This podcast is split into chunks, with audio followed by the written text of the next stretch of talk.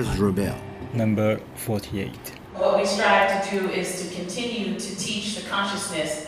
Kaz Rebel, right? Yes. Okay. To be so so connected to our people, to love our people, to, to present our people in such a dignified, glorified, fighting, resistant, revolutionary, dignified manner is just is just profound. You know, this brother is so powerful. When you see his uh, art, it makes you want to do something. He is prolific, phenomenal, and he's right here with us in touch all the time, Brother Emory Douglas. Hi, I'm Emory Douglas, and you're listening to Kaz Rebel. I, I win.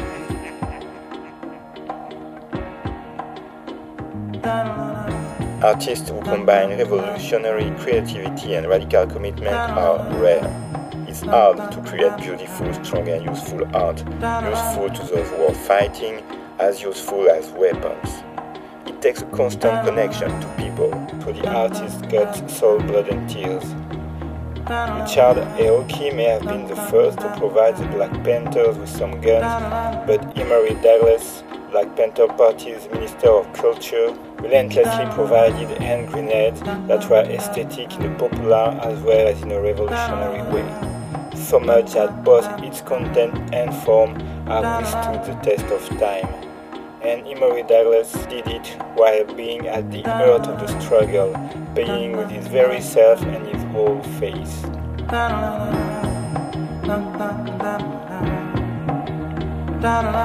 To meet Emory is to have a meeting with his story. Man, a unique combine of wisdom, kindness, and humility, dwells in a very small and unobtrusive house in San Francisco.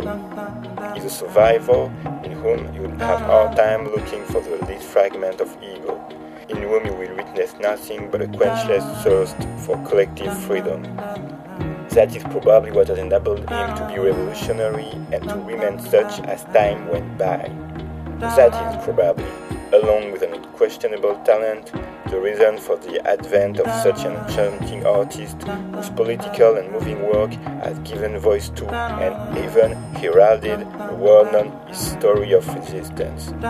And today, without nostalgia, regrets, or bitterness, Emory Douglas still does his utmost, telling the story of Black Panthers from his unique perspective, sharing his enthusiasm and skills with younger generations, relentlessly voicing his anti-Zionism, supporting the Palestinian fights, and in fact, keeping the deepest and truest interest in all struggle for emancipation over the planet.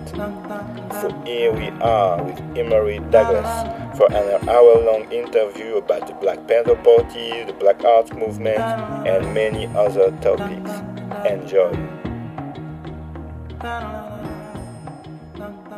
Well, I came to the Bay Area as a young person, a kid, uh, when I was in 1951, about 1951. Uh, about seven, eight, going on eight years of age. Uh, I came from Grand Rapids, Michigan, where I was born, 1943. Uh, came because I had asthma as a kid, and the, uh, my mother had a sister who lived here in San Francisco, and the doctor thought the weather would be better for the asthma that I had. And when we came here, uh, that's the reason why we came to California. But uh, so as a kid, like anyone else, you know, you draw like cartoons, copy stuff, nothing uh, leading to anything uh, that you, at least I could think of at the time. And so um, I think it was um, during the 60s um, uh, when I was in, in, in late 50s, early 60s, when I was in and out of the youth detention centers. Uh, that I began to do a lot of abstract, just drawing, just to pass time and the challenge of seeing if I could sketch landscapes and those kinds of things. Um, but uh, when I decided to go to, it was suggested that I go take up art at City College of San Francisco. Uh, when I did to go to the counselor and talk to the counselor at City College in San Francisco, uh, they suggested I take up commercial art which commercial art deals with advertising, promoting, and stuff like that. So that means you get a broad range of ability, skills, uh, training, uh, from typesetting, uh, layout, design, illustration, understanding the process of printing. All those things come into the uh, commercial art field. And so uh, I had a, got a basic foundation of that.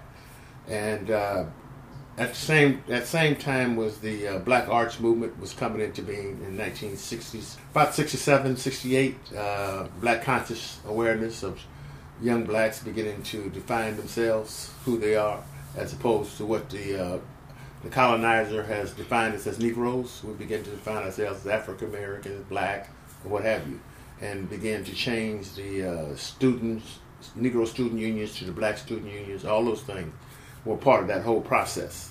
And um, so that was where I began to use, contribute my artwork to the Black Arts Movement in the Bay Area. Uh, there was a meeting in regards to uh, bringing Malcolm X's widow to the Bay Area to honor her. This is going to happen at the end of January, February of 1967. Uh, uh, I was invited to the meeting because of people knew of my art skills in the Black Arts Movement, uh, doing flyers and things like this. That and so um, when I went to the meeting, they talked about some brothers coming over to do security for the meeting, and they would come to the next meeting. When it came over, that was Huey Newton and Bobby Seale, and they agreed to do the security because also of the tension in the country at the time as it is today, and as it relates to Ferguson, Miami, New York, and what have you, where police abuse and murder of blacks uh, was rampant. Uh, you had this high levels of intensity where people, young people, want to do something. They respected Dr. King, but at the same time, they didn't want to churn the other cheek. You had a lot of young people who wanted to do go beyond that, and so um, it was when I seen Huey and them talk, and they said agreed to do the uh, the uh, security for Malcolm's widow. Uh, after that meeting, I asked them how could I join, and so they gave me their information. And I used to catch the bus over to Huey's and Bob's house in the mornings, particularly Huey's house, and hang out here and introduce me to folks in the community. Then we go by Bobby's. That was my first introduction in regards to transitioning from the Black Arts Movement into the Black Panther Party. Now, move fast forward from January to April was when the first newspaper publication for the Black Panther came out. That was a tabloid sheet of paper a typewriter with a masthead down with markers by Bobby Seale. And because uh, uh, they had were completing that particular paper, uh, they said, and they seen my interest because I had been coming around and hanging out. So they had the whole vision of of newspaper, of a tabloid newspaper, and that they said that they wanted me to be the uh, uh, want me to work on it as the artist for the paper. I would be the revolutionary artist, and they always had a vision about becoming the revolutionary culture and revolution, the minister of culture, all those things, as things progressed. And so uh, I began to contribute my skills to the Black Panther Party, second edition of the newspaper, uh, until its uh, uh last issue around 1977, uh, 78. Um, I, be- I was actually involved with the uh, artwork of doing artwork for the front and the back page. Initially, I was doing formatting, laying out the paper, and about the I say it's about the third or fourth paper, uh, I was asked to do a, a pig cartoon that was uh, suggested by Huey, because Huey and Bobby had called the pigs, police pigs. And then it was there after that I began to develop my art for. Once they seen that I understood the politics of what was going on, I was given the green light basically to do whatever I chose to do. Every now and then there was something that they wanted in the paper that they wanted me to illustrate but that was very limited times that that took place. So 99.5% of the time, I could uh, illustrate whatever I chose to. Was there a militant background in your family? Uh, no, not necessarily. My mom, not militant, no, because uh, most people don't come up from militant backgrounds in many cases. Uh, they may have been militant at one time, somebody in the family, but because of the way the system was set up, they figured that they got in, got a job, they made it. Now everything is comfort, comfort zone, so everything is okay. And I think my mom even thought I was crazy. he said, "Boy, you crazy." they they even took out some life insurance on me because they said they didn't think I was gonna live.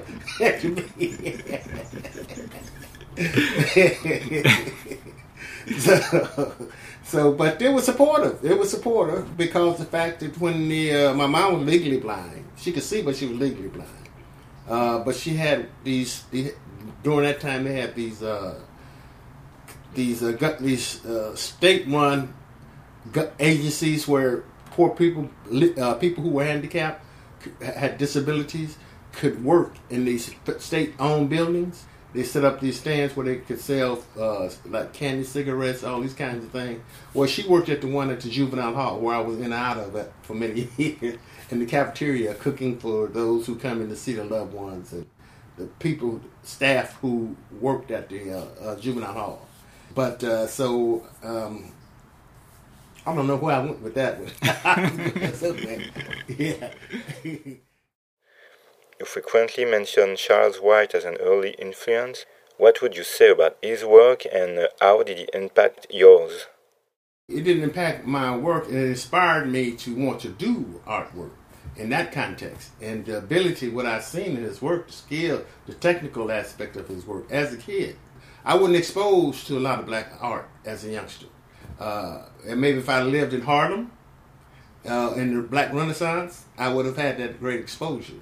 Uh, maybe if there had been a lot of books at that time written that you had access to on black art and artists of that uh, out here, then that maybe been differently. Or even if I lived in the South, uh, I would have had a different perspective.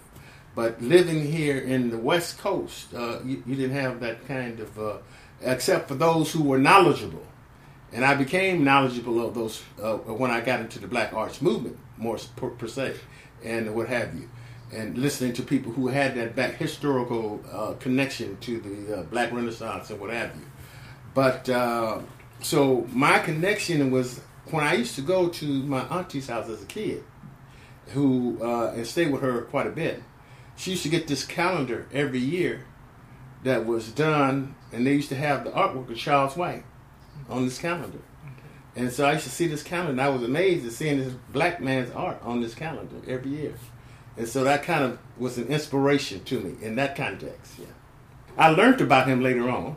I learned that he had once been married to uh, Elizabeth Catlett, a well-known African American artist who was feminist and activist artist. They separated. She lived in Mexico, got remarried to a well-known Mexican artist there, and what have you. And I had the opportunity to meet her before she passed on and she contributed a couple of artworks to the uh, Black Panther newspaper okay. herself as well. You've been part of the Black Arts movement. What would you say about the political commitment inside this movement? Well, the, uh, there were ideological and philosophical different perspectives. Uh, even uh, Bobby Seale and Huey Newton knew people who were in the Black Arts movement. Okay. Because there were all these ideological and philosophical struggles that went on even before the Black Panther Party, between Huey and Bobby and some of those who were also a part of the Black Arts Movement. Black Arts Movement is broad. Uh, you can say the Black Arts Movement uh, in the context of my generation when I came up, as you could say, the speck of dust in the context of the overall existence of the Black Art Movement. Black Art Movement go back to slavery, you know. Yeah. you know.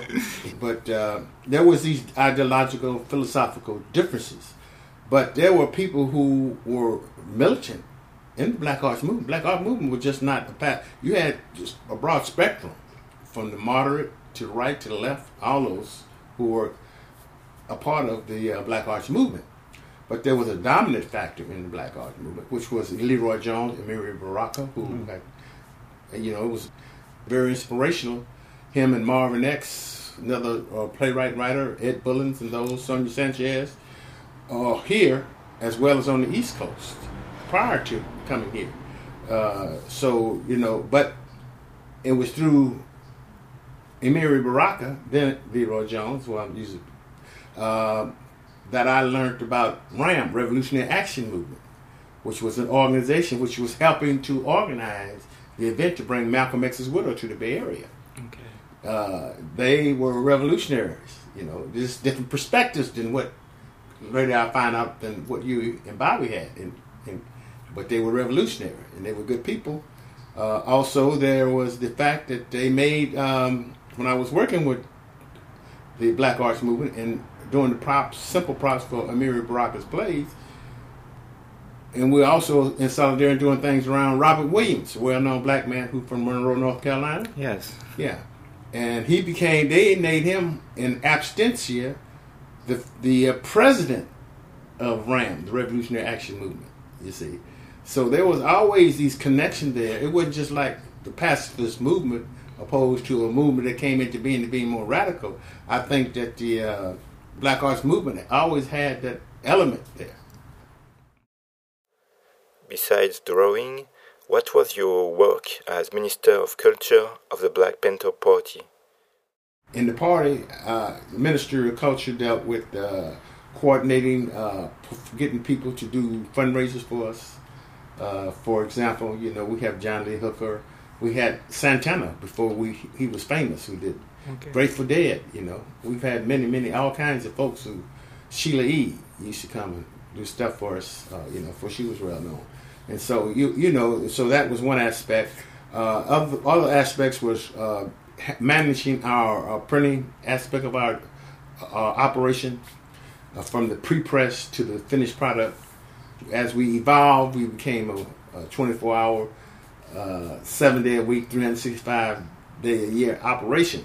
So we had to uh, had we had our, got our own print, uh, printing press.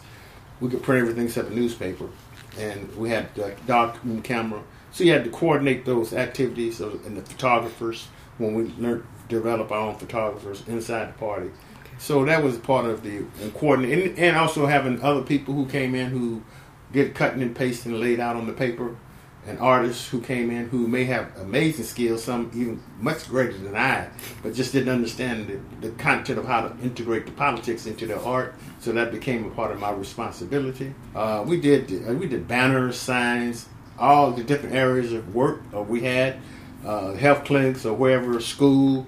If they need information, booklets or flyers, information, we had to produce that for them. We also did outreach, uh, community printing operation so we did community printing for people, uh, a low uh, low commercial cost because understanding how the prices are marked up, we knew that we could still make a little profit and at that same time serve the community, you know, interest, you know, whatever that might be. You know, so we, we weren't, uh, first it was a young brother named Ben's Community Printing and Graphic Operation. Then after he decided to go on and do some other things, then it became Emory's Community Printing and Graphic Operation Service. And so that was a part of our overall. Then doing banners and all this stuff. Anything that came in that people wanted from time, we would work on that. That was part of the, you know, and setting up eh, eh, stuff for these different rallies and things that we did. We had a singing group, you know, we had the, the Lumpen. Yeah.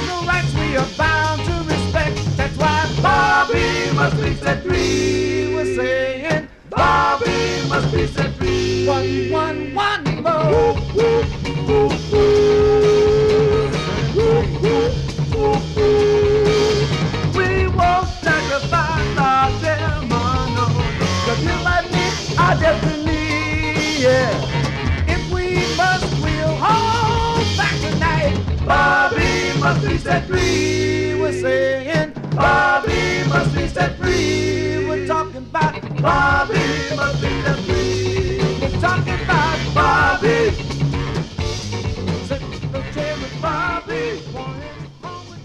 The circulation of the newspaper was 400,000 at the peak of the paper, the height of the paper. Now, how you base that on? You base that on the average newspaper was read by four people. So you know, on that average, you say 100. well, That's 400,000 because the circulation of 100,000. So when you read it out, it's about 400,000 or more. Uh, the paper uh, was uh, distributed uh, to schools, to unions, to uh, social organizations, Panther sold them on the streets all over the country. You had every major uh, revolutionary government around the world who took the papers. Uh, China, Cuba, some from Africa, Latin, South America, all over. And so it, uh, the paper was broadly, broadly accepted, you know, by all over the world, yeah, everywhere. We had a whole distribution operation that managed the paper. Once we finished the paper, we took it to the printer, left it there, and had people who made sure that when the paper was printed, they'd come pick them up. Then we had our major distribution office in San Francisco. Before we had, that's where our, our distribution headquarters were.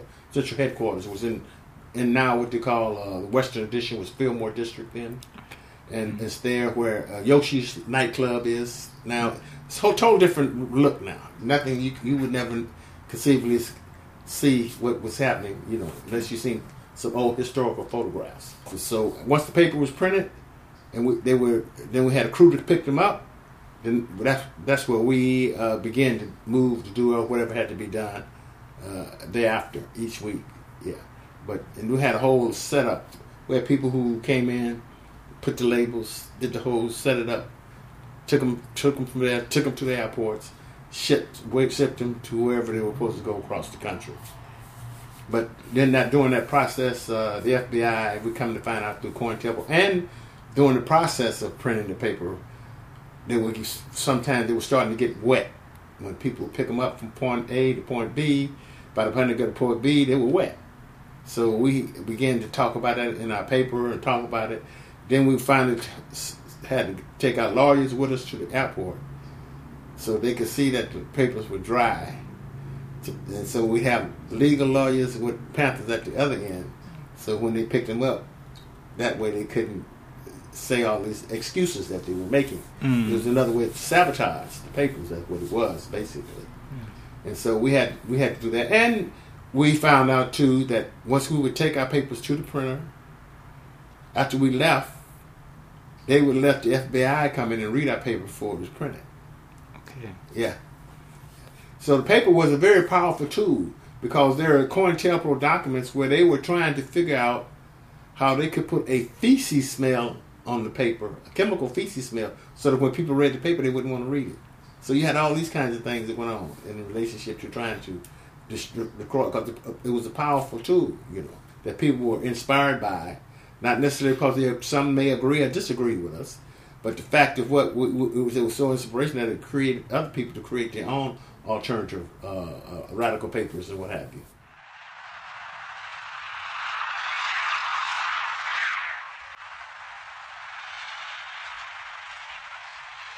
How was it to have to draw, to be constantly creative under so much pressure and, and intensity, and also the repression? And you also had to find ideas for every newspaper. We evolve and we begin to work in the collective. So we begin to live in the collective as the party grew. And so, and then you had responsibilities, but at the same time, you knew what your responsibility was. And so you focused on that and you knew that it had to be done. So based on that experience that I had, the training, that helped me to get things done. Because you, when you when you went to college, regardless if it was counterproductive stuff, kind of stuff, uh, you still had to ha- meet your requirements in order to get your grade for your job. That what was your assignment you had to do as an artist. Working that and also working and doing work in the uh, Black Arts Movement of doing flyers and things like that, and have to have them done at a certain time. So when you, so it's not like I hadn't had any kind of experience of meeting deadlines. Of course, the intensity was different in the Black Panther world, way different, you know. But you you focus on it and you do it, you know, and you you know you, you and you lean on your comrades too, ask them about what they think about certain ideas that you might have in mind, or it was a reflection of the politics of the 10 point platform and program of the Black Panther Party. That the artwork always uh, uh, had elements of that in the artwork itself at any given time. And then there was also listening to the community, their feelings and their, and their concerns and pain and suffering, all that. And that was a part of the expressions that came into the artwork as well. You see, so you had all this, all this here. You know, we're out in the community all the time. You get feedback, you're listening. You know, so you know what people are concerned with. So you those things are also reflected in the ten point platform program. So you have all this right here to to right in front of you as a reservoir of a resource to create from. Yeah. Personally, I feel there were always inherent qualities of movement in your artwork and strong narrative suggestions, like something is about to happen or has just happened. To me, it's an appealing force in your work. It's dealing with social commentary. So you're communicating. Art is a language, the way to communicate with people, talk to people through art, and hopefully it be inspiring and, and uh, you know to people to move forward or to give food for thought about issues of, of, of relevance and stuff like that. So that always has been uh, uh, 99.5% of the artwork that I've done. I've uh, to uh, uh, apply that in the, in the, work itself. But that comes from being inspired by the uh, artwork that came out of OSPAAAL, Organization for Solidarity with People Asia, Africa, and Latin America in Cuba, Tricontinental Posters and uh, the work that came out of Vietnam during that time on resistance posters, the Palestinian resistance posters, the Chinese, and sometimes every now and then was the Russians were posted. But that art was kind of like an inspiration. Not that I want to duplicate it, but I was inspired by it. And it's also some of the activist work that done locally, uh, you could say during the anti-war movement and stuff like that. So, you know, but you still have to be able to develop your own ideal of how you approach it and how you're going to do it and what you want to say, how you want to say it, you know, those things, you know. So, yeah, and then you, and that doesn't come from isolation from what the people are saying. It's interconnected. The art is interconnected. You know, what their expression. If, and if you if it's successful that means that they appreciate what they visually see and how it has great, it has some vibration to them, the meaning, uh, and that's how you gauge it, you know, in relationship to uh, how people think of it, have got something out of it or what have you. Yeah. Uh, it was uh, Amilcar Cabral who had once said that you have to be able to speak in a way that even a child can understand you. And so uh, I contemplated on that for a good while and said that you have to be able to draw in a way for even a child can understand what you're drawing to reach your broadest audience. So that's why I always try in my artwork to not make it over complex. There's something complex, but to make it so when people see it, even young people see it in that context of the framework of what I'm trying to say, they can get something out of it. You know. So it was always always always meant to be uh, friendly to those who were encountering it or uh, looking at it or what have you. You know. So in that context, uh, it was always meant to be uh, people could when they see it, they could appreciate it. They could get a feeling from it. They know that it's speaking to them and about them. The whole bit. Hear people say what you have said and they can say this when I do a lot of presentations uh, and talk about the issue behind the work. Uh, you sometimes you get a lot of folks who may say that uh, this same, what they can see in the art are some of the same things we're concerned with right today, you know, and the whole bit. So uh, even when the concerns come up in relationship to police abuse, what have you, and on Facebook you have people who put up images that I've done that reflect what's going on, in, like in Ferguson, and what happened in, in, in, Miami, all across the country. You know, so they they uh, come pull from the book or whatever, you, and they put an image on there reflecting that. And I do the same thing myself, time to time, as well. So in that sense, I think the because of the uh, ongoing struggle for liberation in this country and around the world, that people can still see the relevance of the work in that context. Because as much as things change, some things still stay the same. You know?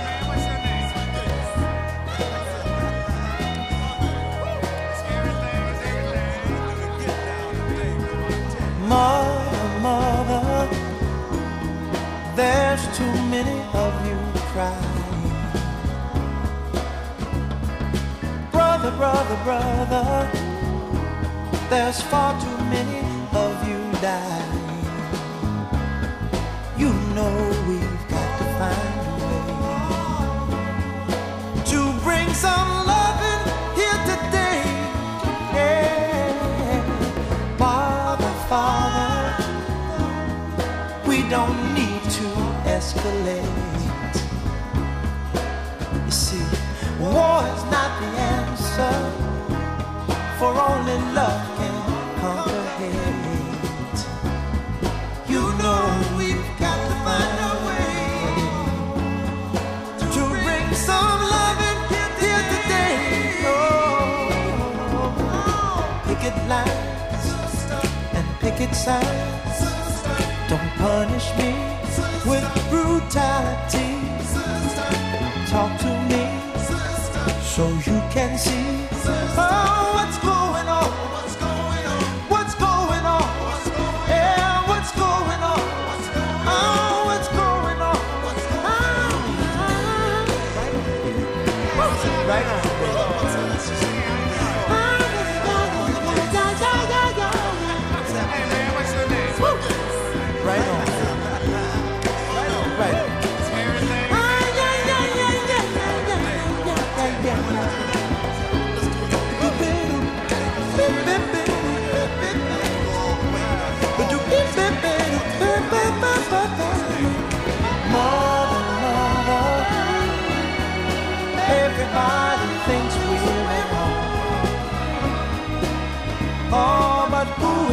judge us? Simply cause our hair is long. Oh, you know we've got to find. Bring some understanding here today. Oh, oh, oh. picket line and picket signs. Don't punish me with brutality. Come on, talk to me. You can see what's going on.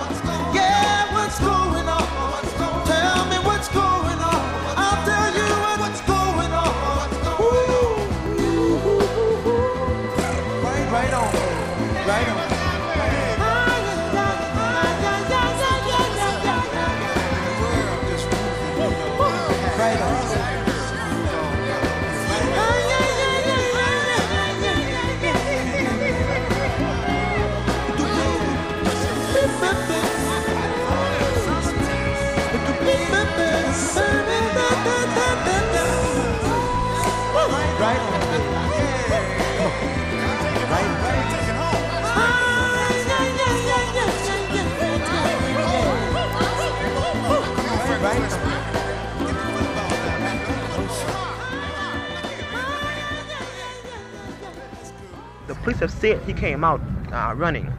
If he came out running with tear gas in his eyes, he, I doubt if he knew what he was doing. The question is not will it be nonviolence versus violence, but whether a human being can practice his God-given right of self-defense. We're not preaching out and out violence. We're not preaching racial warfare. Our fight is with the power structure. Our fight is now, here and now. Those pigs murdered Bobby. The pigs of the Oakland Police Department, all the police departments, they're nothing more than water to keep us chained, to keep us controlled, to keep us confined in the ghettos. How did you feel when little Bobby Hutton was killed? Did you saw something like this coming or not?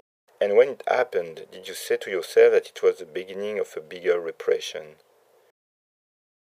Well, because the fact it had already been doing the control patrols in the community, and there had been these confrontations and stuff. uh, and there had been some confrontations in not as many, but uh, we know it because before it was not just the Black Panther Party that the repression and the murder had started at. There was the Watts riot. You know what I mean? There was Detroit riots. There was 300 some riot rebellions before then. That was why the Black Panther, Huey Newton, Bobby Seale got together and uh, formed the Black Panther Party. So uh, the repression that started then uh, and, and the murder of little Bobby Hutton was an, an ongoing uh, part of that repression. Uh, but at the same time, we were able to enlighten, to inform and educate people about standing up and resisting against this, uh, the repression, and also to begin to talk about uh, community control of police and police review boards and stuff like that, which they began to put on the ballot in Berkeley, California, for the first time. It lost by one vote but it set the foundation for police review board. Now, of course, you have them all over the country now, but they don't work the way they're supposed to work. It's just the ideal that now is pushing to make them accountable. Not as just say we got this and and the police reviewing themselves and, and you know, uh, you know, and all that's uh, what's going on today, but uh, have them where they really work in the interests of the community and these these murders and violations, basic human rights violations that take place. So uh, I think in, in the context of uh, the ongoing resistance, uh, it, I, I mean, it was a part of the uh, COINTELPRO counterintelligence program in relationship to. I mean, you had Marlon Brando, who came and stayed with us ten days, spoke at little Bobby Hutton's funeral, because he said that could have been his kid, you know. And so he was the first Hollywood star to come stay with us for, you know, well known on the, in the whole bit. But um, I mean, it was um, it was a part of the uh, ongoing repression of. I wouldn't say it was for the Black Panther Party uh, from its initial stages. I'm quite sure it was already. If you look at COINTELPRO, the Church Committee, all these different things they had going on, government agencies, uh, uh, committees and stuff. Uh, so eh, that just brought about the fact that we knew that we were under this situation where we were, ha- but at the same time we had to to had the right to defend ourselves and our communities. Yeah, I got some documents. Oh yeah, yeah, I got documents. Yeah, they used to follow me. Uh, they got you know I got some Freedom of Information Act when I used to go visit Geronimo ji-Jaga. Uh, I used to go visit him every two weeks or so when he was in uh, over about three hour drive in prison from here. And uh, he was the one who told me that I should move to get my documents. And so I did, and I got kind of like that. And uh, and and they each have some in there that uh, shows that they mark out certain stuff. But you know, when I was traveling with Kathleen Cleaver, when we went to Paris on our way to Algeria Right. to connect up, so they got they got that, and they're catching planes, all this stuff. Uh, where they were sharing information with the uh, from the FBI, and they said confidential, not to be. Uh, I mean, this is something they weren't supposed to be doing. They don't supposed to do, but they did it, and they were doing it. Where the FBI was was set, sharing information with the Central Intelligence Agency when we travel abroad, all those things, yeah. And so you got got all those got all that stuff is in there, yeah. How was it in Alche? I was there because the fact of traveling with Kathleen to set up for Eldridge when he first Yeah. came there. Mhm. And then uh, when I was there, I did a cartoon that they that I left there that was published in the daily newspaper there, uh, where I had the, uh, the, all the little piglets, the U.S. nursing all the little piglets on the lap and the stuff around them. Yeah, and so that that first that image there was first ran in the Algerian newspaper before it ran the Panther paper. Yeah. Mhm.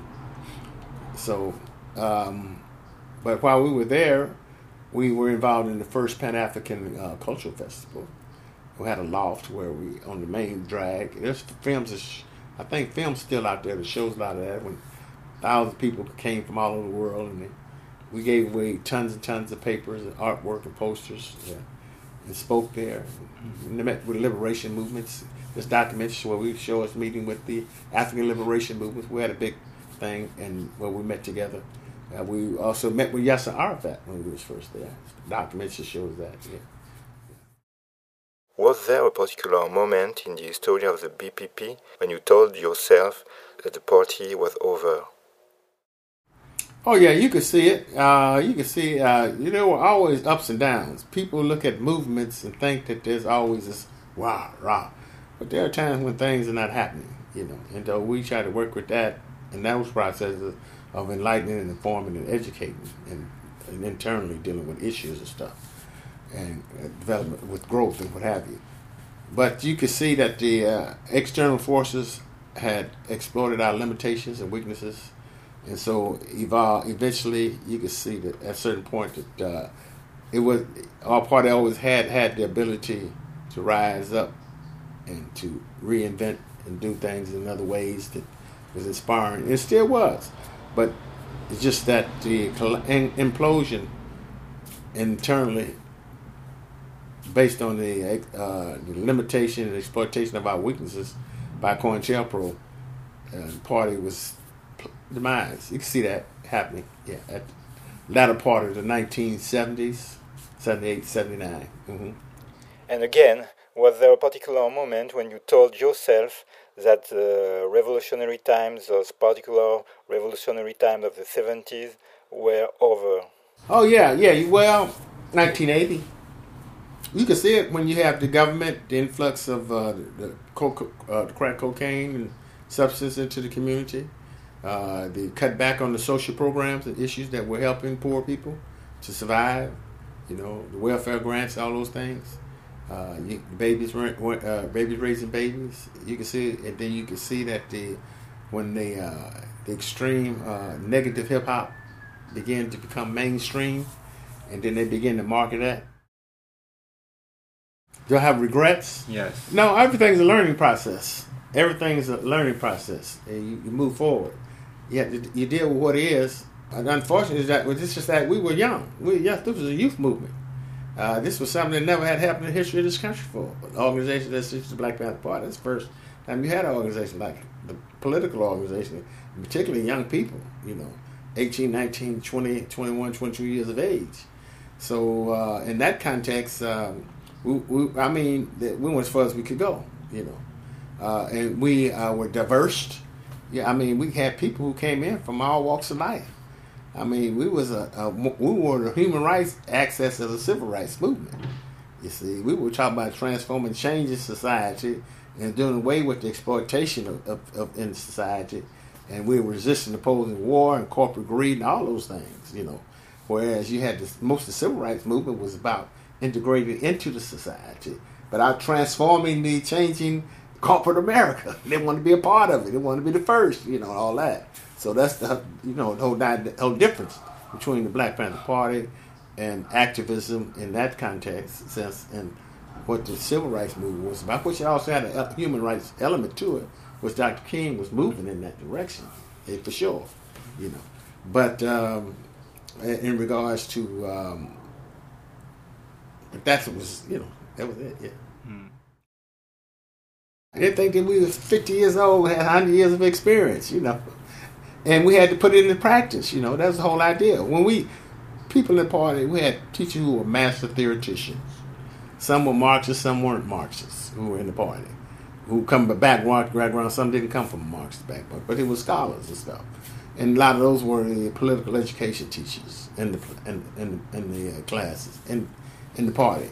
And so we did a lot of that theor- theor- theorizing we did so much of it that till Huey said, "Well, y'all got to put this stuff down. Go out there and put it into practice, see if it works. Then you know if it's real or not. You see, see, and that's how we always theory and practice and the whole bit. Because you can have the grandest theory in the world, and it look like it's gonna work, without any bumps in the road nothing. You know, you go out there and do in the real world. You're dealing with human uh, people. You're dealing with human nation. You, and human nation is, is, is all over the place, you know. So then you, you really find out what you have to deal with. And doing that, you see people, some people can go only go so far. And they're going to leave because they get frustrated. But at the same time, you bring, you got all these different people who come into your organization who come from different walks of life. Some were Rastas, some were Muslims, some were Christians, some were atheists. And they come together because they work for a common cause, you see. So you ain't have no nothing like that. I, you know, in the context of what we were about as youngsters, and so um, those dynamics there, you know, it makes it's a public enemy number one as well because here we are uniting all these different belief systems that people have coming together to to come together to challenge against just exploitation and uh, what have you going on. So you, you become a threat in that context as well. Yeah. Those who are Marxists, they stuck in the rigid, inflexible uh, dogma of what that represented. And know, what saying that came out of a whole nother generation, a whole nother time. You know, it has its relevance, but if you can't apply it to and communicate in a way that people can understand you, then it has no, you know, it, it has no really meaning to the community. It, it may sound good, it may be right, but if you can't translate it to the community, it don't have, don't mean nothing. It don't mean nothing. So you got to uh, be able to talk it without talking it. You know, you got to be able to say it without saying it. You know.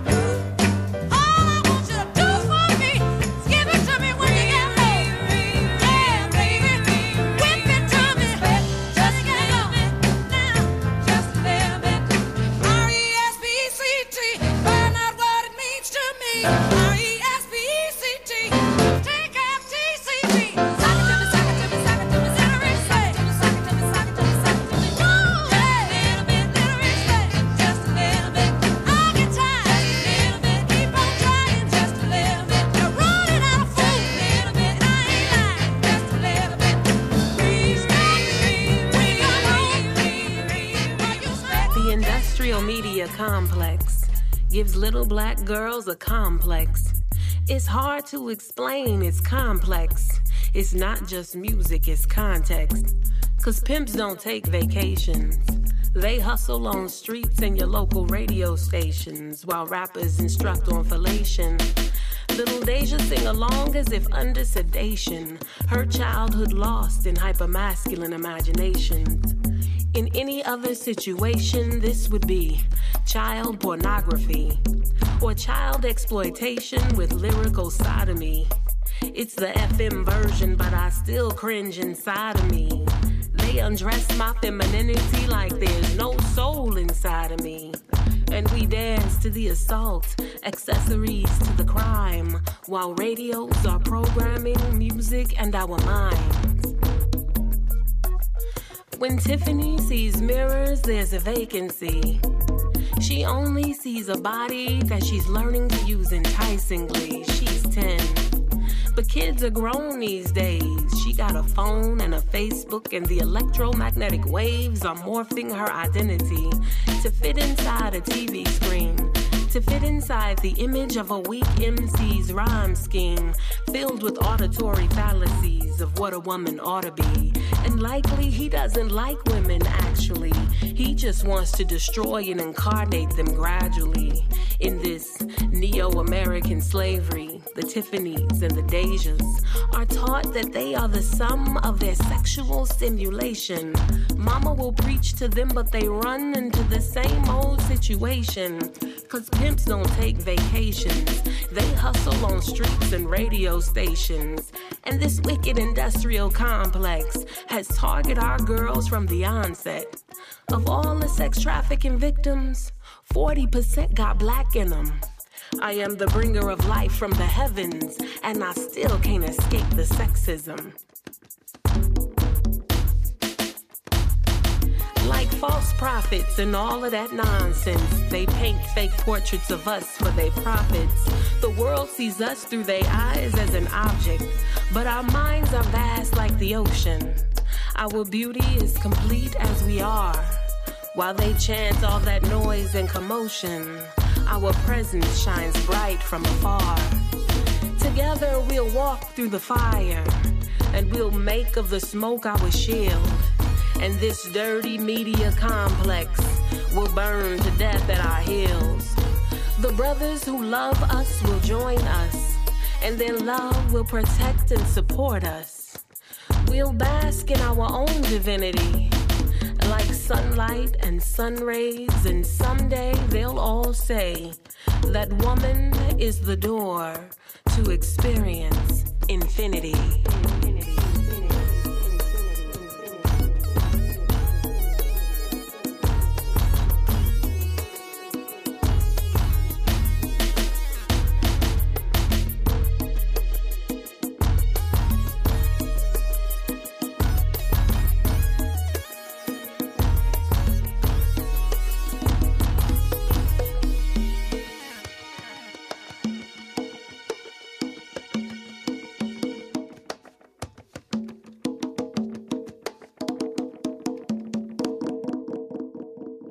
Are physical traces here in San Francisco, right in front of Yoshi's Club. Mark, Yoshi's a jazz club in San Francisco. On cement there, says Black Panther Party was here. You see, and you go to Oakland on, uh, you go down MLK around 56, I think between 55th and 56, somewhere around in there. On MLK, you'll see uh, on the pole, Black Panther Party. It was here serving the people by themselves, something like that. And then you go into this this a bakery, and they got all these artwork, uh, front pages of the Panthers that's in there, you know. So you got a few markers here and there. In Winston Salem, uh, that was first chapter in North Carolina in the South that we had, and they just had their we had their commemoration celebration there a couple of years back. They got a street sign that they put up, you know, the Black Panther Party, the social programs and stuff and what have you. Yeah. Okay. So you got New York and Harlem. They they do the uh, every year. They do a major thing that's come uh, comes a week long now. Film festival, where they show um, what radical and Panther films and stuff and others, uh, and they it sells out for all three days. And they do other stuff during the week as well. And it's all to raise funds for the political prisoners, Panther political prisoners who are still incarcerated. During the Black Panther Party days, your work was constantly exposed in the community, on the walls, in the neighborhood. Do you miss it? Well, you say if you miss it, then you get caught up in something that doesn't exist in that way anymore. So you, all you do is just stressing yourself. Wishful thinking, it can be okay, but if you got to let it go too and move forward and deal with what is. If you want to make change, you always got to deal with what is. Whether you agree with it or disagree with it, this is what is. Then you can move forward to transform and change it, or how you gonna deal deal with those things. But uh, so in the context of um, it had its time. And we know a lot of it is how they changed the rules was because the fact the ordinances because the fact that it began to enlighten and educate people as they went about their daily lives who weren't going into galleries and stuff but they seen it plastered over the community. Uh, then you got others who begin to do the same thing. So they want to restrict that so they begin to pass these ordinances on what you could put up how long you can put it up where you can put it up those kinds of things. But now what you have that's that's taken on other other life of its own that evolved from that is the uh, tagging, the murals, and all those things. You got, so you got to know another another way of doing going about it now. A few weeks ago, you participated to a mural in Oakland about Palestine. I know you began to draw about the Palestinian struggle a long time ago. How and when did you learn about it, and what would you say about the situation today? I was introduced to it in the Black Panther Party during the 1960s. That's why you see some of the a few cartoons in there uh, that I did showing Moshe Dayan as a pig who was a terrorist. And that's when terrorist was a good word as opposed to demonizing people, you know. And also, um, so it was during that period in the Black Panther Party that I was enlightened and informed about what was going on. Um, and the other part of the question is how I feel about it today. Yes. Well, I think it's the ongoing struggle for the liberation of their land right, of their homeland, the Palestinians, uh, self determination. You know, when you uh, take people's land and you build new settlements, and you come into the houses and you tell people that you have the Palestinians they got to move out at any given time, the whole family, and just kick them out. Uh, and then when you the kids get spit on and beat on, they call for somebody to help them, and they they they help those who are the perpetrators as opposed to helping them. When you when you when you take the the water and the, the source resources for their to make a living, chop down their olive trees and all these things, and take then uh, and can't go from point A to point B from without being checked. You know what I mean? And then might be denied if you have to go to a funeral, have to go to a wedding. They tell you you can't go from that town to this town. Then you know, then they kill you with and and always justify you killing you and murdering you and slaughtering you. That's genocide. That's a slow. That's genocide. Could you tell us a little about your recent activities? Uh, you're doing a lot of exhibits, aren't you? There's a lot of talk. I do a lot of I do exhibits, but a lot of I'm invited to do a lot of presentations. Uh, I've, I've, I've some work in Chiapas with the Zapatistas. I was invited to Chiapas uh, in 2012 by uh, Caleb, Caleb Duarte, who and his, his Mia, Mia Faro, who was his associate. They had the uh, EDELO Art Center there. So I was invited to do an artist in residency. And what they wanted to do is they wanted to show the how the aesthetics in the Zapatista movement and the Black Panther Party were inspiring to both movements through style, through art, through the language, through the culture, the dress, the whole bit. And so uh, we did that. I did that. And uh, when I was there, I was there for three weeks.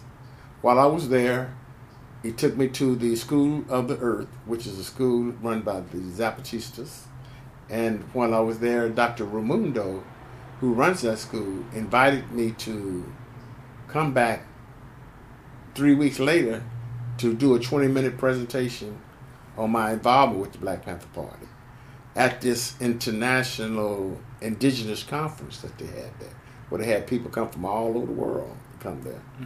And so we did that. Then also went after that conference, we went out into the community, Zapatista community, and, and paint, do some paintings because they like to get the buildings painted, what have you. And we did some artwork at one of the locations.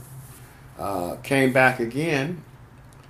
Uh, was invited to uh, stay with a Zapatista family for a week. And after that, we went and paid at the Zapatista store. I speak these words in solidarity with the Zapatista community. May, May the ancestors, ancestors be pleased. Long before Spain invaded the Americas with shiploads of enslaved Africans, before America was called America and Africa was called Africa, when a snail was just a snail and a panther was just an animal. Historians write of an ancient Mayan African relationship, one of trading and exchanging ideas, cultures, goods, and more. Some archaeologists go further. They write that before Mayans and Africans traded, before they were two distinct people, they, they were, one. one. When I heard that my father would present on our legacy of the Black Panther Party for this symposium, I felt an impulsive reaction to attend. An ancient calling urged me, Be there. Let your presence be testimony to the ancestors. That your spirit remembers a time before colonization, subjugation, and plantations. Before Zapatistas took to the mountains in Chiapas and Panthers to the streets in the U.S., before we were revolutionaries fighting our own distinct battles in different countries, before there was you and I, there was we, and we were one. Cave Rebelle wishes to extend the warmest of thanks to Emory Douglas for sharing stories, archives, and fighting spirit. I also wish to thank him personally for showing me around East San Francisco in a city disfigured by gentrification, for sharing with me his favorite vegan places, and more generally expressing the full meaning of the word brother. Thank you, Emory.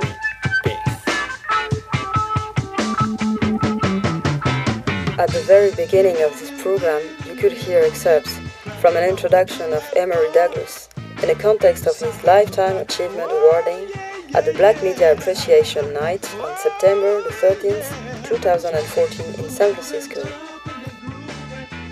As for the music in this program number 48, you've been listening to Free Bobby by The Lumpen, which was the official band of the Black Panther Party, What's Going On by Marvin Gaye, Respect, Aretha Franklin, Complex by Sia Love and Poetic Reflection, another text of hers, and now it's the band Sounds of Black with the piece The Sounds of Black. See you soon on Cave Rebelle. Take care.